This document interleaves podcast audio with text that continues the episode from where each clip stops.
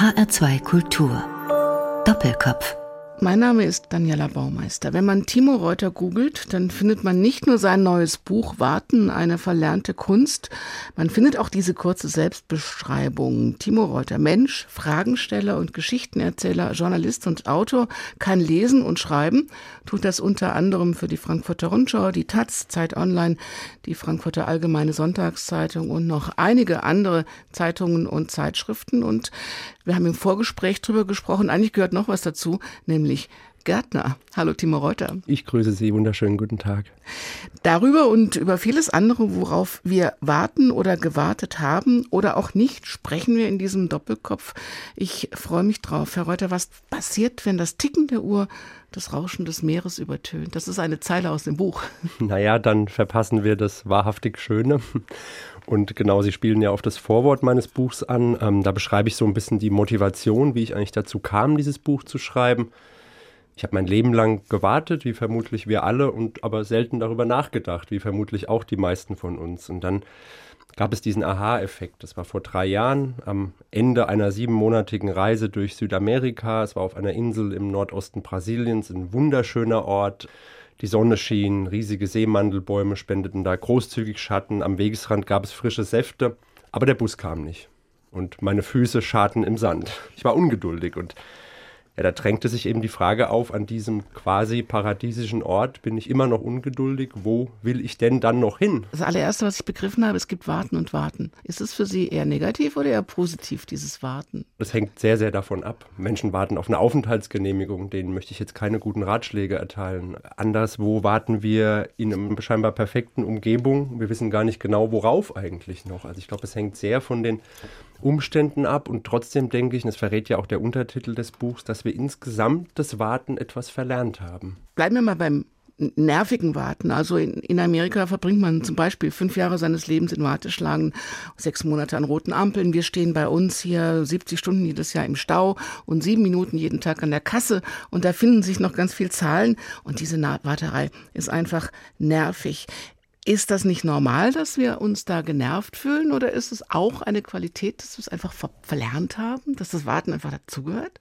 Es ist normal, aber die Frage ist ja auch, ist es wünschenswert? Es gab noch so eine zweite Frage, die mich sehr angetrieben hat, dieses Buch zu schreiben, neben dieser Ungeduld, die ich gerade beschrieben habe. Es ist die Frage, wie wir das vielleicht wertvollste, was wir haben, nämlich die Zeit, eigentlich totschlagen wollen. Das hat mich auch eigentlich, als ich darüber angefangen habe nachzudenken, sehr verwundert. Und deswegen ist die Frage, es ist normal, dass es uns nervt, aber es ist eben auch wünschenswert. Was gibt es denn für Alternativen? Und diese Fragen, die stelle ich eben auch in dem Buch und versuche die auch zu beantworten. Also in der Warteschlange dann etwas mit der Zeit anzufangen, auf dem Handy rumzudaddeln oder immer ein Buch dabei zu haben oder einfach nur die Gedanken frei zu lassen. Vielleicht auch mal mit anderen zu quatschen oder zu staunen oder in die Innenschau zu gehen. Es gibt natürlich noch viel mehr Möglichkeiten als den Griff in die Hosentasche zum Smartphone. Ja. Aber wenn es dann doch stört und wenn der Zug wirklich nicht kommt oder der Bus in Südamerika dann nicht ein paar Minuten, sondern vermutlich ein paar Stunden Verspätung hat, wird man dann ruhiger oder wird man irgendwann total aufgebracht? Wie geht naja, es Ihnen man, dabei? Wenn man in der Umgebung ist, wo man eigentlich der einzige Idiot ist, der sich aufregt, dann fragt man sich ja schon, warum das eigentlich so ist. Ähm, auch das hängt wieder natürlich sehr von der Umgebung und von den Umständen ab. Meine, viele Menschen, die ich dort erlebt habe, da geht es ja auch einfach um eine andere Erwartung. Wenn man weiß, der Bus kommt, wann er will, dann macht man irgendwann das Beste daraus, auch wenn man sich vielleicht wünscht, dass der Bus früher kommt. Ja, ich habe das Gefühl, das trifft aber im Moment ein bisschen auch auf uns zu hier in Corona-Zeiten. Also ich bin sehr überrascht, die Warteschlangen mit viel Abstand dazwischen vor, vor Supermärkten zum Beispiel, da regt sich keiner auf. Die sind eigentlich alle immer sehr friedlich. Auf der anderen Seite habe ich es jetzt auch schon erlebt, dass wenn man da nicht schnell genug dran kam, wenn man mal drin war, dann wurde es schon wieder so aufgeladen. Gerade das erste zeigt uns ja, dass es auch eine Einstellungsfrage mm. ein mhm. Stück weit ist. Also viele Menschen sehen gerade die Notwendigkeit dessen, das heißt, sie akzeptieren es. Und dann wartet man eben auch anders. Man, man fügt sich wieder eher ein. Das hat vielleicht auch was mit Demut letztendlich zu tun. Das ist das Buch zur Zeit, oder? Ihr Buch. Es war vorher fertig. Ich konnte natürlich nicht damit rechnen, dass jetzt ein paar Monate nach dem Erscheinen das Warten zum omnipräsenten Dauerzustand wird. Und dennoch steht natürlich vieles davon auch schon drin. Also die Menschen, es geht ja schon noch um ein krisenhaftes Warten gerade und die Menschen haben schon immer krisenhaft gewartet auf, ich habe es gerade gesagt, Aufenthaltsgenehmigungen oder auf Spendeorgane. Und die Menschen haben das auch immer schon kollektiv getan, auf ein Ende der Dürre zum Beispiel. Und ich glaube, was trotzdem neu ist, ist eben, dass es jetzt so eine globale Dimension hat, wirklich in einer vernetzten Welt, wo wir alle voneinander wissen, dass wir jetzt alle gemeinsam auf ein Ende der Pandemie warten. Naja, aber das Globale war ja vorher auch schon da. Also wenn Sie das Beispiel Südamerika und eine lange Reise, also andere Kulturen, darüber wollen wir nachher noch ein bisschen ausführlicher reden, sich anders auf das Warten einzustellen. Man hätte es auch schon vorher lernen können. Auf jeden Ohne Fall. Und ich glaube auch, man wird es auch danach nicht komplett lernen. Das Leben ist halt immer ein Vor und Zurück. Sie interessieren sich besonders für das Warten im Wandel der Zeit. Denn Warten war ja nicht immer nervig und blöd. Wann hat das angefangen? War das das Diktat der Uhr? War das äh, eine andere Zeitmessung? Wann hat es angefangen, dass man sich mit dem Warten auch beschäftigt hat? Warten gab es schon immer, aber die Bedeutung war eben eine andere. Als dann das Diktat der Uhr aufkam, da hat sich natürlich viel geändert. Also vorher, die erste Uhr war ein Stock, den man in die Erde steckt, das war die Sonnenuhr, aber da konnte man nicht fünf Minuten zu spät kommen. So genau war die Sonnenuhr gar nicht. Und wenn es bewölkt war, konnte man überhaupt nicht zu spät kommen. Ähm, und als dann aber die Zeit sozusagen in die Uhr gepresst wurde, war überhaupt dieses kleinteilige Warten erst fühlbar. Dann konnte man erst fünf oder zwanzig Minuten zu spät kommen. Und seit diese gemessene Zeit dann auch noch mit Geld verrechnet wird, also Time is Money, ist eben Warten verlorene Zeit, mhm. weil natürlich sie nicht mehr sozusagen produktiv genutzt wird. Aber das ist eben gerade das, was ich hinterfrage auch in dem Duden. Also wenn man dem Wortbegriff mal nachgeht, wie steht es denn eigentlich im Duden? Der Duden ist das eine und das Grimmsche Wörterbuch ist das andere. Also der Duden definiert das Warten ja sehr zeitgemäß als dem Eintreffen einer Person, einer Sache, eines Ereignisses entgegensehen, wobei einem oft die Zeit besonders langsam zu vergehen scheint. Das kennen wir ja alle, die Zeit dehnt sich, tick, tick, tick. So, und der Duden ergänzt dann auch noch ähm, die Ortskomponente, sich auf jemanden etwas warten, an einem Ort aufhalten und diesen nicht verlassen. Das heißt, wir sind wirklich auch zur Passivität gezwungen beim Warten. Das Grimmsche Wörterbuch hingegen, das gibt uns ganz andere, überraschend positive Einblicke. Zum Beispiel hieß Warten früher Ausschau halten. Wir kennen das heute noch von der Warte. Wir haben hier in Frankfurt ja gleich mehrere Warten. Da gab es aber erstmal gar keine Zeitkomponente. Man hat einfach Ausschau gehalten und gewartet. Warten hieß auch ähm, dienen. Wir kennen das heute noch vom Aufwarten. Oder es hieß aufpassen. Das kennen wir noch vom Wärter. Und das, was ich besonders schön finde, ist das Warten als Pflegen. Und man muss sich vorstellen, früher hat man Menschen gewartet. Heute warten wir nur noch Maschinen. Und im Englischen ist der Waiter ja auch einer, der sich um uns kümmert. Genau, also gerade in, sagen wir mal, teuren Restaurants ist er ja eigentlich einzig dafür da, sozusagen seine Zeit zu opfern. Und er wird ja immerhin auch dafür bezahlt, damit jemand immer auf uns wartet, wenn wir uns denn mal rühren. Waren Sie sehr überrascht, als Sie so tief in die Kultur des Wartens eingestiegen sind, was Sie da alles gefunden haben? Total. Also zuerst mal habe ich natürlich mal ein bisschen äh, im Internet rumgeschaut und dann gibt es zwei oder drei Bücher dazu und dann denkt man, naja, das war es dann schon. Und dann findet man doch mit auch zum Teil sehr aufwendiger Recherche sehr, sehr vieles zum Warten. Also eigentlich unglaublich vieles. Da tut sich eine ganze Welt auf und auch im Warten selbst als Phänomen. Ich habe das dann irgendwann so beschrieben, dass das Warten auch ein Taschenspiegel der Verhältnisse ist, in denen wir leben. Also auf was wollen wir warten, auf was dürfen wir hoffen, auf was müssen wir warten. Ähm, aber es zeigt auch ganz viel zur Zeit und zu den Machtverhältnissen. Also in diesem scheinbar unscheinbaren Phänomen zeigt sich eine ganze Welt, ja.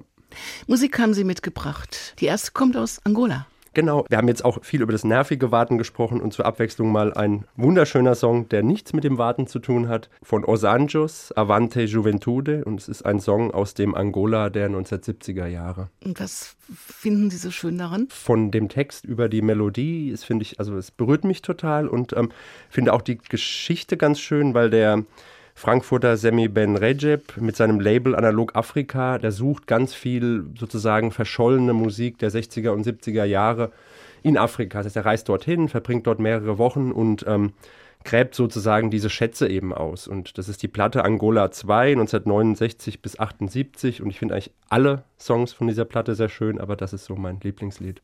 Musik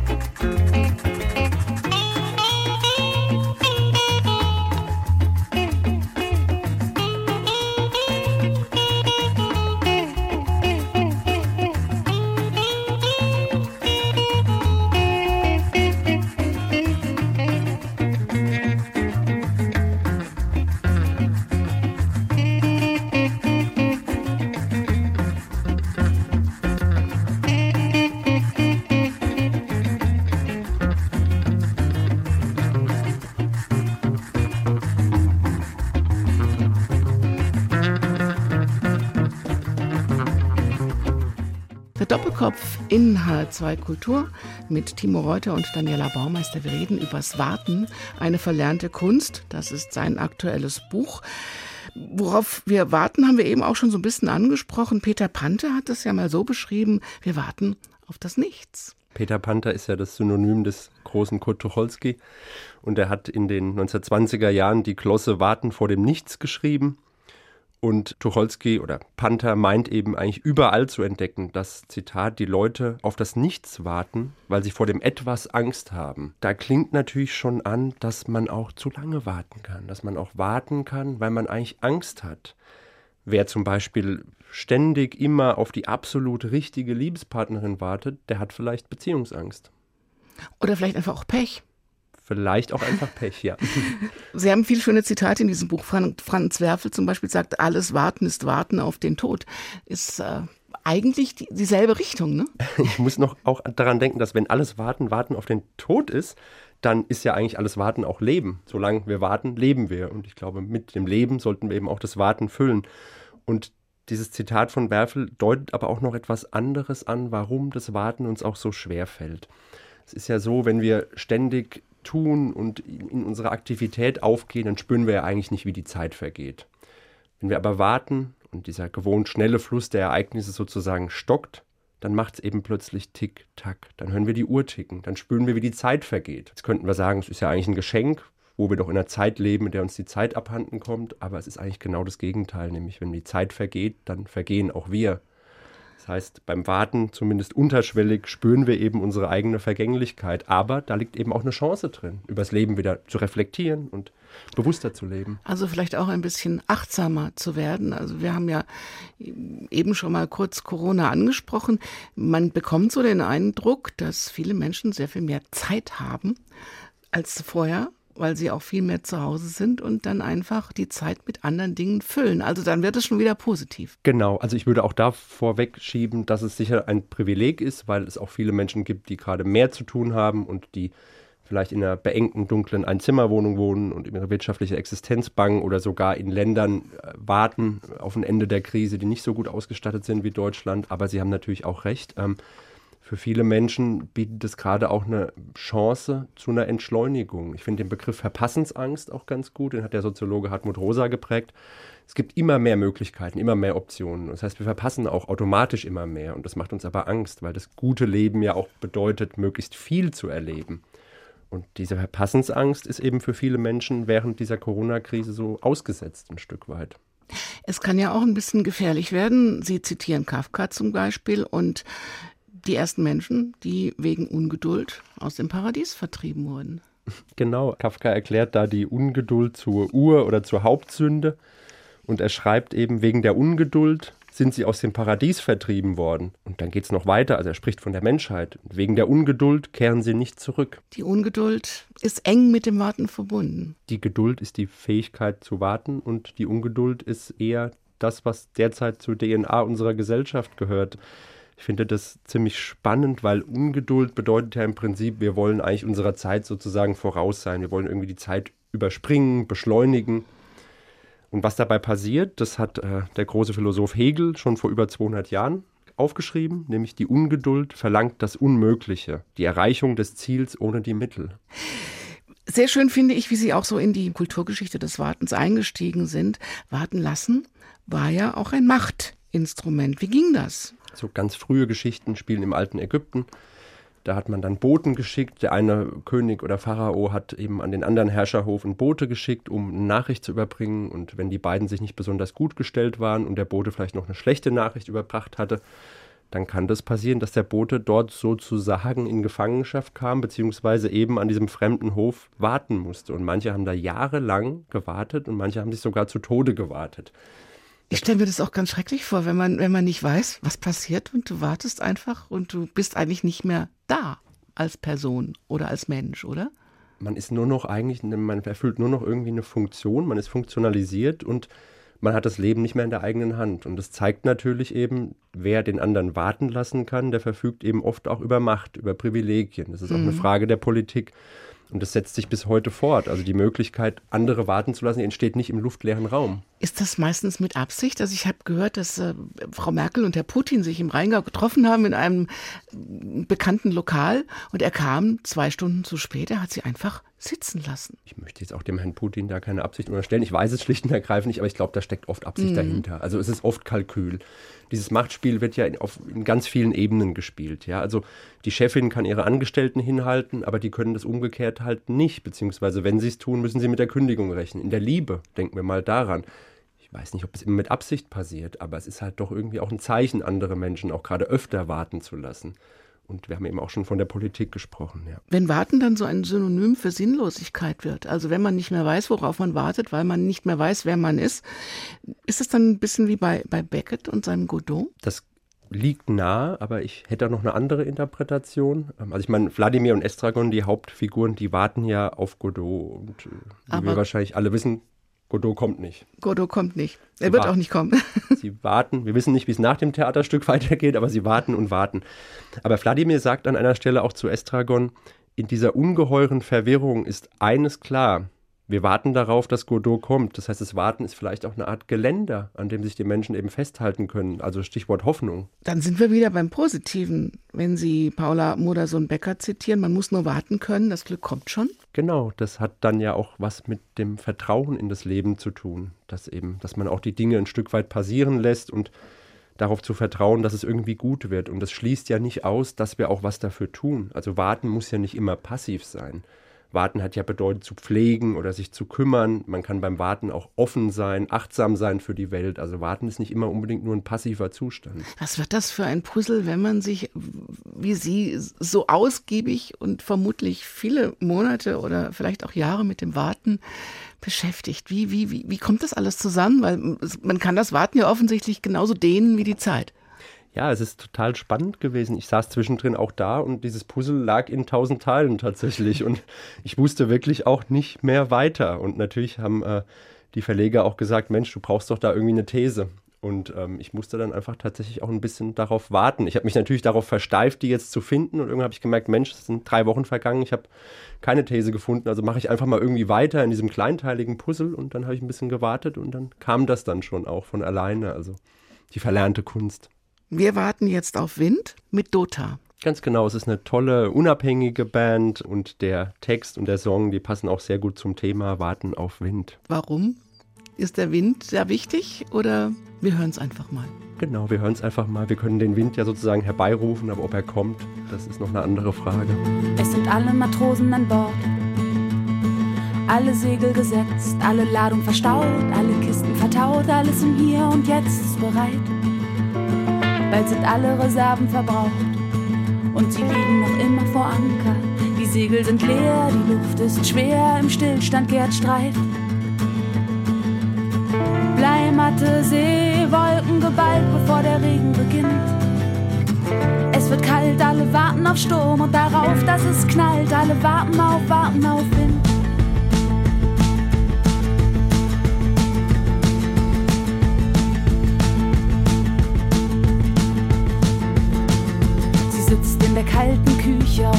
Gepackten Koffern und weiß nicht, wird sie wieder bleiben. Heimlich auspacken, es sieht. Der Doppelkopf in H2 Kultur mit Timo Reuter und Daniela Baumeister. Jetzt in der dritten Runde. Und Herr Reuter, ich finde das total spannend, einfach mal über das Warten nachzudenken, weil das offensichtlich etwas ist, was uns dauernd begleitet, aber worüber wir eigentlich nicht nachdenken. Weil es kommen so viele Bilder, es kommen so viele Gedanken und es kommen so viele Assoziationen, die man gar nicht so normalerweise parat hat. Also ich zumindest nicht. Ja, das ging mir natürlich auch so, bevor ich dieses Buch geschrieben habe. Und das ist auch das, was mich so fasziniert hat, dass wir ständig warten, aber eben kaum darüber nachdenken. Und wenn wir da anfangen, darüber nachzudenken, dann taucht plötzlich ganz viel auf. Und dafür muss man nicht unbedingt eine Kulturgeschichte des Wartens schreiben, sondern einfach mal andere Menschen fragen oder in sich selbst hineinhorchen. Und da kommt dann auch immer ganz viel. Also ich habe das auch gemerkt, als ich gesagt habe, ich habe ein Buch über das Warten geschrieben. Was? Über das Warten? Und dann ist nämlich erstmal diese Verwunderung aber dann kommen sofort die Geschichten. Man findet ja auch vermutlich in jedem Roman irgendetwas, wenn man danach sucht. Ich glaube, das Warten ist auch in der Literatur, in der Kunst, im Theater, wie eben auch gehört, allgegenwärtig. Zum Beispiel im Zauberberg, ein Geheimnis, wesenlos, aber allmächtig. Genau, das ist das, was Thomas Mann über die Zeit im Grunde genommen sagt, aber er äußert sich auch über das Warten an anderer Stelle und die Zeit hängt natürlich ganz eng mit dem Warten zusammen, zumindest heutzutage. Wir warten immer in der Zeit. Wenn wir aber fragen, was ist eigentlich die Zeit, dann merken wir, dass selbst die größten Gelehrten uns da eigentlich gar keine eindeutige Antwort drauf geben. Ich zitiere nochmal den Kirchenvater Augustinus, der sagt, wenn niemand mich danach fragt, weiß ich es. Wenn ich es einem Fragenden erklären will, weiß ich es nicht. Das kenne ich aber, das Gefühl. Ja, das kennen wir wohl alle. Sie haben vorhin die anderen Kulturen schon erwähnt, also auch die Erfahrung in Südamerika, wo man eben ganz anders mit der Zeit umgeht und auch mit den äußeren Bedingungen und wo Warten nichts Negatives ist, weil es einfach dazugehört. Was können wir denn aus anderen Kulturen lernen? Haben die uns irgendwas voraus? Oder haben die einfach nicht so viel zu tun? Naja, ich glaube, ein Teil dessen sind auch Klischees. Also natürlich gibt es überall auch Stress und es gibt überall auch Menschen, die gestresst sind vom Warten. Und es gibt oft auch gar keine andere Alternative. Das heißt, die Menschen wünschen sich, dass der Bus viermal am Tag pünktlich fährt, aber der fährt halt nur zweimal am Tag, wann er will. Und dann machen die Menschen eben das Beste daraus. Und das hat was mit einer Erwartungshaltung zu tun, aber vielleicht auch mit einer Demut. Und ich glaube, das ist schon was, was unserer Gesellschaft zumindest zum Teil abhanden gekommen ist. Also warten als der Aufschub von Bedürfnissen und wir wollen heute wirklich alles sofort. Das heißt, der Bus oder die nächste Online-Bestellung. Aber wir müssen es oft auch einfach machen bzw. haben, weil die Umgebung es verlangt. Genau. Wir können uns nicht mehr leisten, ganz viel Zeit zu haben oder sie einfach auch mal zu verplempern oder so.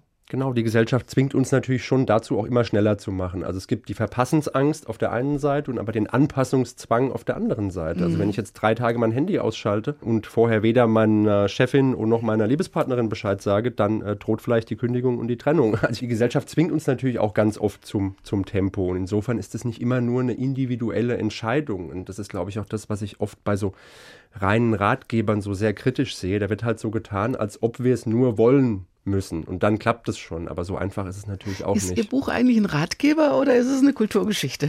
Also mir wurde stark dazu geraten, auch ein bisschen einen Ratgeberteil zu, zu schreiben. Und ich habe ja selber auch ähm, immer das Bedürfnis danach, auch selber was für mich sozusagen mitzunehmen, wie ich es besser machen kann. Das heißt, es gibt zehn Lektionen gegen die Zeitnot in diesem Buch. Und dem vorangestellt ist aber eben genau nochmal ein Kapitel, über das wir gerade eben gesprochen haben, dass es eben auch nicht in unserer eigenen Hand unbedingt immer liegt. Ja, und dass auch diese Lektionen nicht zu einem neuen Zwang wiederum werden sollen. Kann denn Corona dann auch in diesem Fall etwas Positives haben, wenn immer mehr Menschen Homeoffice machen, im Moment müssen, aber vielleicht auch dann wollen, sich ihre Zeit anders einteilen können und vielleicht auch mal nicht jede Mail sofort beantworten müssen, einfach und, und es kann, es, man kann auch nicht kontrolliert werden, es kann auch keiner nachprüfen, ob du jetzt die ganze Zeit tatsächlich am Schreibtisch sitzt. Ich glaube, Homeoffice ist ambivalent, so wie eigentlich unsere gesamte Epoche. Also auf der einen Seite ist das, was Sie gerade sagen, wir können uns die Zeit freier einteilen.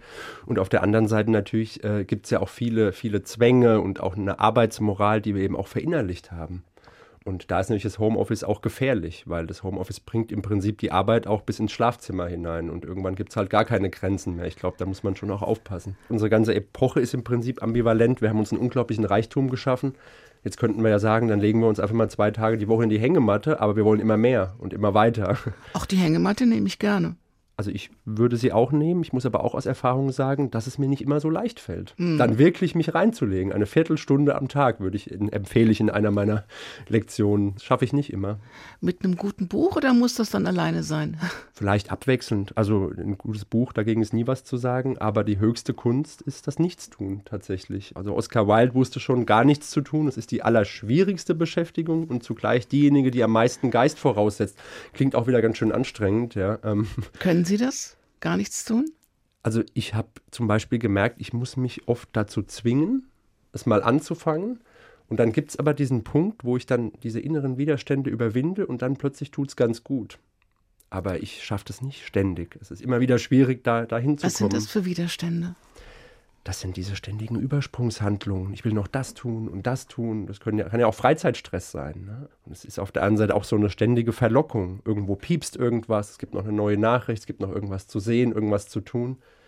Und das sind, glaube ich, tatsächlich in diesem Fall vor allem eben innere Widerstände, die es da gilt zu überwinden. Gibt es eine Umgebung, in der es Ihnen leichter fällt, nichts zu, gar nichts zu tun? Als in einer anderen? Also da ich ja selber schon lange Homeoffice sozusagen mache, würde ich sagen, es ist nicht zu Hause, aber es ist die Natur tatsächlich. Mhm. Also die, die Ruhe und der Frieden der Natur, äh, der, es ist einfacher, ja. Wenn man was Schönes sieht, zum Beispiel aus Meer schaut oder so. Genau, das Meer ist natürlich unglaublich oder beruhigend. Ein Fluss reicht manchmal auch.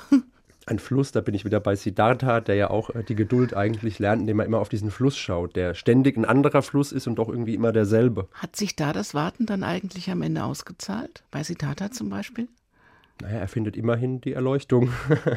Ich denke, ja. Mhm. Denn erst wer wartet, wird der Mensch zu Menschen, habe ich gelesen in Ihrem Buch. Ich glaube ja, wir sind als Menschen immer auch sehr stark auf die Zukunft ausgerichtet. Und dazu gehören Hoffnungen, Erwartungen und eigentlich auch das Warten, weil wir auf die Erfüllung dieser Erwartungen eben auch warten müssen. Und wie gesagt, wir haben das ein Stück weit verlernt und ich denke aber, dass das Warten auch immer zum Menschsein dazugehört. Äh, Goethe soll mal gesagt haben, wenn die Affen die Langeweile lernen würden, dann könnten sie Menschen sein.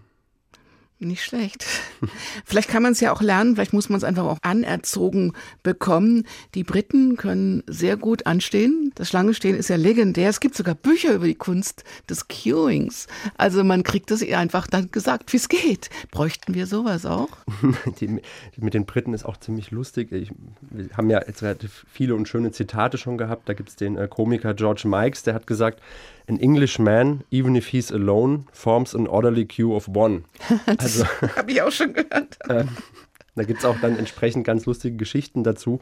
Und dennoch glaube ich, dass es auch da zum Teil natürlich Klischees sind. Also auch in, in, Great Britain wird gedrängelt und geschubst und die Warteschlange ist ja immer auch so Ausdruck von Gleichheit. Die Zeit eines jeden soll dort dasselbe wert sein. Und es wird dann schnell der westlichen Welt auch zugeordnet. Aber wer ein bisschen unterwegs war, äh, auf der Welt, der sieht, dass es so einfach auch nicht ist, dass äh, in Deutschland ganz viel gedrängelt wird und in England und anderswo die Menschen zum Teil ganz ordentlich in der Schlange stehen. Mm, die Briten sind wahrscheinlich auch nicht wirklich glücklicher. Zumindest sind sie stolz darauf, weil das ja angeblich auch was mit diesen typischen britischen Eigenschaften wie Toleranz, Fairness und Gleichheit eben auch zu tun hat. Also zumindest der Stolz, glaube ich, bleibt ihnen womit wir wieder dann auch bei der Geduld sind, bei Stolz und Geduld und Warten. Zeit, das hat ja alles irgendwie was miteinander zu tun. Sie haben so viele wunderschöne Zitate. Das passt jetzt auch wieder. Rosa Luxemburg, Geduld ist die Tugend der Revolutionäre. Also das ist auch eigentlich im Grunde ein Zitat, mhm. der am, am Fluss sitzt und wartet, bis die Erleuchtung kommt. Ist doch mal, das, wie, das muss viel Spaß, hat es Ihnen viel Spaß gemacht, diese, diese Sachen nachher einfach auch in einen Kontext zu bringen und einfach mal zu sammeln? Ja, man findet so unglaublich viele schöne Zitate. Äh, das hat auf jeden Fall riesig Spaß gemacht. Und ich glaube, Rosa Luxemburg, die Geduld als Tugend der Revolutionäre, das ist ja der einzige Unterschied sozusagen. Und das ist ein großer Unterschied dann auch wieder zu Siddhartha, dass sie halt die soziale Revolution meint. Und bei Siddhartha geht es ja eben eher in die Innenschau. Aber es gibt, also es ist unglaublich breit, dieses Thema. ist es denn das so tatsächlich so, dass das Warten alle Menschen immer schon zu jeder Zeit und in jedem Flecken der Welt beschäftigt hat? Ich glaube schon, aber wir haben ja vorhin über die andere Bedeutung gesprochen, die das Warten früher hatte. Und ich denke, dass es da nicht so explizit unbedingt war, weil wenn das Warten ganz normaler Teil des Alltags war und auch diese Zeitkomponente gefehlt hat, dann glaube ich, stand es noch nicht so sehr im Fokus wie jetzt zu Zeiten der Digitalisierung. Müssen wir uns ja mal vorstellen. Also an jedem Bahnhof hängt inzwischen eine digitale Warteanzeige. Die Smartphones sind voll von Ladebalken, von drei Punkten, während jemand zurückschreibt. Das heißt, das Warten wird ja wirklich ins digitale Schaufenster gestellt. Gleichzeitig ist aber das Versprechen, wir müssen eigentlich nicht mehr warten. Die App sagt uns, äh, wir müssen am Bahnhof nicht mehr warten, weil wir schon vorher die Verspätung angezeigt bekommen. Aber faktisch müssen wir eben doch ständig noch warten.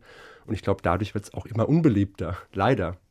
Also ich finde das Warten auf die Antwort jetzt nicht so stressig wie das Warten auf einen Zug, wenn ich einen Termin habe, zum Beispiel. Oder wenn ich einfach irgendwo ankommen möchte, weil was Schönes wartet. Ja, die Vorfreude ist natürlich äh, einer der schönsten Freuden und ich glaube, die kann uns auch in schwierigen Zeiten wie in Corona-Zeiten helfen, dass wir uns zum Beispiel eine Liste machen, auf was wir uns alles wieder vorfreuen, dass wir auch aktiver wieder die Vorfreude erleben. Darüber reden wir gleich, diese Let It Be-Liste nach Island Man. Es ist eine Band aus Istanbul und der Song heißt Dimitrio, hat nichts mit dem Warten zu tun, aber ich warte sehr, sehr gerne auf dieses Lied.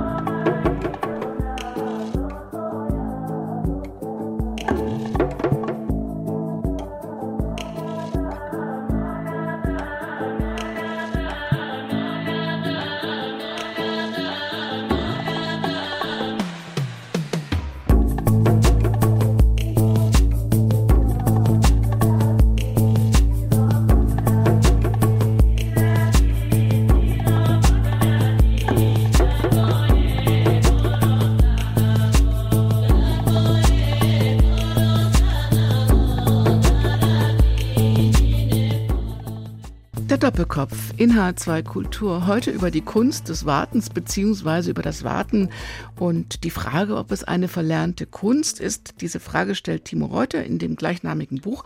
Und mir ist aufgefallen, dass jetzt sprechen wir über das Warten die ganze Zeit. Da tun sich total neue Dimensionen auf, wenn man mal darüber nachdenkt, was alles in dem Warten steckt. Ist Ihnen das auch so gegangen? Sind Sie ein anderer Mensch geworden, nachdem das Buch fertig war?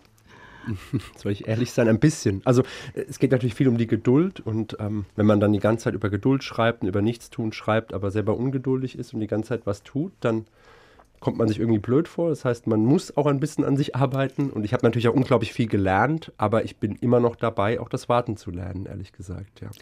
Solche Erfahrungen wie der Weg ist das Ziel, können die helfen? Also ich war vor einigen Monaten sehr weit weg zum Tauchen und brauchte zweieinhalb Tage, bis ich dort war. Und ich habe das genossen. Und das ist ja auch mehr Vorfreude dann, oder? Erstens das, aber zweitens hat das, ich fand das so entspannt. Können Sie mir erklären, wieso das so funktioniert mit dem, der Weg ist das Ziel? Also ich bin ja auch gerne auf Reisen und das englische Wort des Travel soll ja ursprünglich von Travail kommen, also von Arbeit. Und ähm, Reisen heißt eben auch, sich auf das Unfertige einzulassen, das Spontane zuzulassen und vielleicht auch mal Mühen in Kauf zu nehmen. Ja? Und wer aber im Urlaub, selbst im Urlaub keine Zeit hat und schnell ans Ziel kommen will, der verpasst eben gerade diese Zwischenwelten. Und das ist eben gerade der Clou, weil in diesen Zwischenwelten, da passieren eigentlich die unerwarteten, die ungewöhnlichen Geschichten. Das heißt eben nur, wer diese Umwege in Kauf nimmt und auch warten kann, der kann sich überhaupt auch überraschen lassen und diese ganzen unverhofften Begegnungen machen, die man da macht. Und was auf der Reise gilt, das gilt letztlich auch zu Hause. Haben Sie da ein Beispiel, was Sie erlebt haben? Wir haben ganz am Anfang über den, diesen Aha-Effekt gesprochen, zum Beispiel auf dieser Insel in Brasilien. Ich meine, das war letztlich der Ausgangspunkt sozusagen für mein Buch. Also ich bin schon lange mit dieser Idee, sagen wir mal, schwanger gegangen, aber dann, das war der Moment, wo ich gespürt habe, Mensch, so, da steckt so viel drin, da ist ein ganzes Buch draus entstanden, zwei Jahre Arbeit. Also ähm, und es gibt unglaublich viele andere Geschichten, die ich erlebt habe, wo wir irgendwo festsaßen und man wusste nicht genau, wann geht es weiter. Und das war auch dann natürlich zwischendurch mal kurz ein bisschen nervig, weil man da irgendwie noch vor Einbruch der Dunkelheit irgendwo ankommen wollte.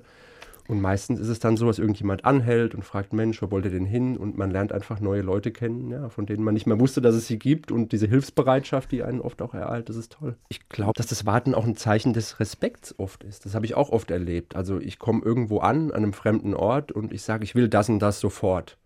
Und dann kriegt man halt meistens das Zweitbeste oder das äh, überteuert verkauft. Und wenn man aber bereit ist, ein bisschen zu warten, da habe ich schon oft gemerkt, dass das auch irgendwie sozusagen Eindruck macht und dass die Leute eben merken, der will hier erstmal ankommen, der will irgendwie vielleicht ein bisschen mehr dazugehören. Und dieses Zeichen des Respekts, das glaube ich, zahlt sich dann auch aus. Man kriegt dann auch wieder was zurück. Heißt das nur, wer warten kann, erfährt auch viel? Oder wer warten kann, erfährt mehr? Es geht auch vor allen Dingen um die Art und Weise, wie wir warten. Also wenn man die ganze Zeit mit hochrotem Kopf an der Bushaltestelle steht, wird man eben kaum irgendwie was mitbekommen von dem, was um einen herum passiert. Aber wenn man natürlich vielleicht mal schafft, für einen Moment sich von dem Ärger und auch diesen ganzen Zielen zu verabschieden und das Smartphone aus der Hand zu legen, dann kann man vielleicht diese Zwangspause tatsächlich für eine echte Pause nutzen und zum Beispiel in die Welt hinaushorchen und in sich selbst hinein. Und da tun sich dann eine ganze Menge Sachen auf. Wie versprochen. Machen, wie machen Sie das? Es ist ein bisschen angelehnt, glaube ich, auch an Meditation. Also man, es strömen einem dann ganz viele Gedanken durch den Kopf und bei mir sind es wirklich auch oft Gedanken an irgendwelche Planungen und an, wie mache ich das jetzt, wenn ich dort und dort ankomme. Und aber mal zu sagen, ich lasse das mal los, diesen Gedanken. Ich gucke einfach mal, wer steht denn da eigentlich neben mir, wie sieht denn der eigentlich aus? Lächelt der nicht eigentlich im Verborgenen? Stellen Sie fest, dass Menschen Ihnen anders begegnet, wenn Sie das auch ausstrahlen? Auf jeden Fall. Das Sprichwort ist auf jeden Fall wahr, wie man in den Wald hineinruft. Also mhm. Äh, definitiv. Also man, mit dem Lächeln kennt man es ja vielleicht auch. Ne? Wenn man andere anlächelt, dann bekommt man auch schon öfter mal ein Lächeln zurück. In der DDR gab es ja immer Warteschlangen und man hat sich einfach hinten dran gestellt, obwohl man gar nicht oft gar nicht wusste, worauf gewartet wurde. Ist auch eine schöne Geschichte. Ist es eine positive Geschichte oder ist es eher eine auch nervige Geschichte? Ich glaube, für die Betroffenen ist es beides. Also ich habe dann auch mit, mit Leuten gesprochen und gefragt, Mensch, hatten denn die, die Produkte, wenn es die nicht ständig verfügbar gab, hatten die nicht mehr an Wert? Dann haben die Leute gesagt, ja, heutzutage gibt es irgendwie hier 50 Joghurtsorten. Und dann war die zweite Frage, würdet ihr gern wieder tauschen? Nein. Also es ist, glaube ich, beides. Viele Menschen hatten genug Geld und auch genug Zeit, aber es gab eben nicht genug zu kaufen.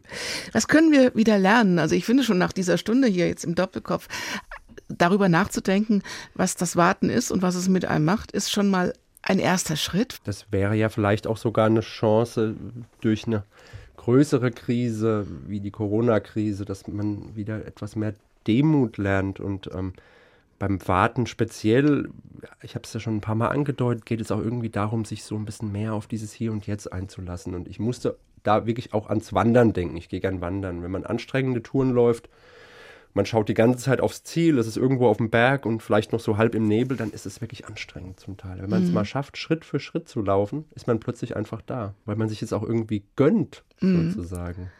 Also Lehre zulassen ist eigentlich was füllen. Der, aus der Lehre kann ganz viel entstehen. Aus der Langeweile, da liegt eine Riesenchance. Also für den berühmten wie umstrittenen Philosophen Martin Heidegger lag dort der Ausgangspunkt der Philosophie. Und für viele Kreative ist die Langeweile überhaupt erst das Tor zur Muße.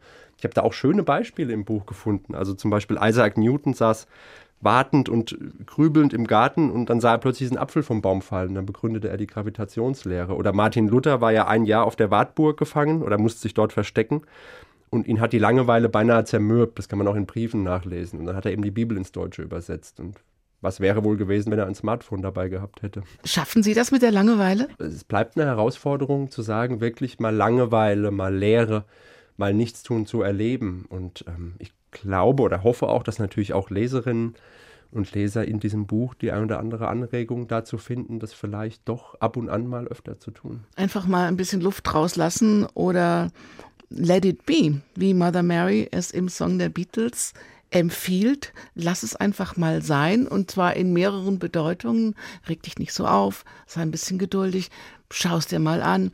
Wie sieht Ihre Let It Be-Liste aus? Also, das ist eine schöne Idee als, als Gegenkonzept zur To-Do-Liste auch. Ähm, und die ist natürlich sehr individuell. Also bei mir geht es dann natürlich viel, viel um, um Schreibkram, um, um Gärtnerkram, was ich eigentlich gerne mache und was natürlich trotzdem manchmal auch in Stress ausartet. Und ich glaube, die Dinge, die man wirklich auch mal sein lassen kann, man kann ja nicht alles sein lassen. Man kann ja nicht, wenn man Kinder hat, kleine Kinder sein lassen, denen mal das Frühstück zu machen. Das geht natürlich nicht.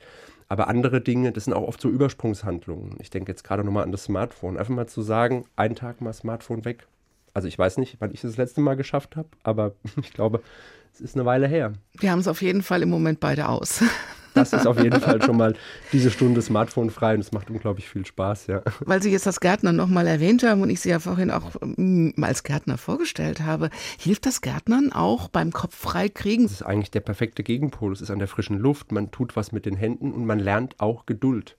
Weil immer dann, wenn ich ungeduldig werde und die Pflanze sozusagen zwingen will, einen Entwicklungsschritt äh, zu überspringen, dann äh, stirbt sie oder dann äh, auf jeden Fall nicht, nicht, zahlt sich es nicht aus. Also zum Gärtnern gehört auch ganz viel Geduld. Ja. Sind Sie durch das Buch dahin gekommen, dass Sie jetzt gut warten können oder stellen Sie an sich selber auch fest, dass es immer Situationen gibt, wo man sich ärgert oder wo man sich über andere ärgert oder wo man einfach genervt ist und diese Warterei einfach satt hat? es gibt immer wieder Situationen, wo ich mich ärgere. Und gerade dann, wenn ich das Gefühl habe, es geht ungerecht zu, wenn andere sich vordrängeln oder bevorzugt werden, ähm, das, das macht schon auch was mit mir. Und ich glaube, es macht was mit vielen. Also dieser Gerechtigkeitsaspekt dieser Gleichheitsaspekt, den sollte man eben nicht, nicht unterschätzen in Warteschlangen. Tun Sie dann was dagegen oder nehmen Sie das dann hin? Also das letzte Mal ist mir das passiert an einem Grenzübergang von Guatemala nach Belize und ich habe mich wirklich richtig aufgeregt. Da gab es irgendwie so eine Gruppe von, von Touristen, die irgendwie sich da auch akzeptiert von den Securities da einfach vorgedrängelt haben. Und ich habe dann tatsächlich auch den Security einmal darauf angesprochen, aber meine Freunde meinen dann auch, jetzt mach mal lieber ein bisschen ruhig und so. Wir wollen ja auch noch drankommen, nicht wieder nach ganz hinten verwiesen werden. Das ist immer die Frage. Ne? Also gemeinsam, solidarisch sozusagen, kann man oft mehr bewirken. Ich war da wohl der Einzige, der sich da ein kleines bisschen aufgelehnt hat. Sie zitieren zum Schluss, also wir zitieren jetzt zum Schluss, wie Sie, Tolstoi, zitieren, alles nimmt ein gutes Ende für die, die warten können. Das ist wirklich also eines meiner Lieblingszitate, wenn nicht das Lieblingszitat. Und das ist eigentlich auch ein sehr schönes Schlusswort. Und das in Beziehung auch mit Mother Mary und den Beatles und dem Let It Be und den Listen und ein bisschen mehr Bewusstsein, Achtsamkeit sich selber gegenüber und viel Spaß haben auch beim Nachdenken und beim neue Dinge ausdenken. Das war der Doppelkopf mit Timo Reuter und Daniela Baumeister. Vielen Dank für den Besuch. Es hat viel Spaß gemacht und ich finde, das Buch liest sich wie ein, ja, es ist eigentlich alles. Ein Geschichtsbuch, ein Krimi, ein Roman, man findet so viele schöne Sachen da drin und man kann die immer wieder mitnehmen. Aber das mit der Langeweile klappt dann nicht. Vielen, vielen Dank. Warten, eine verlernte Kunst, ist im Frankfurter Westend Verlag erschienen. Ein großes Vergnügen und garantiert Hinterher fällt dann das Warten nicht mehr ganz so schwer.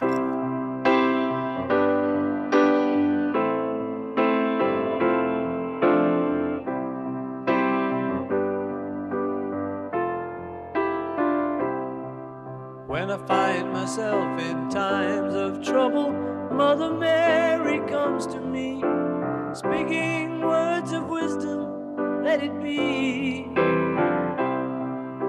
And in my hour of darkness, she is standing right in front of me, speaking words of wisdom, let it be.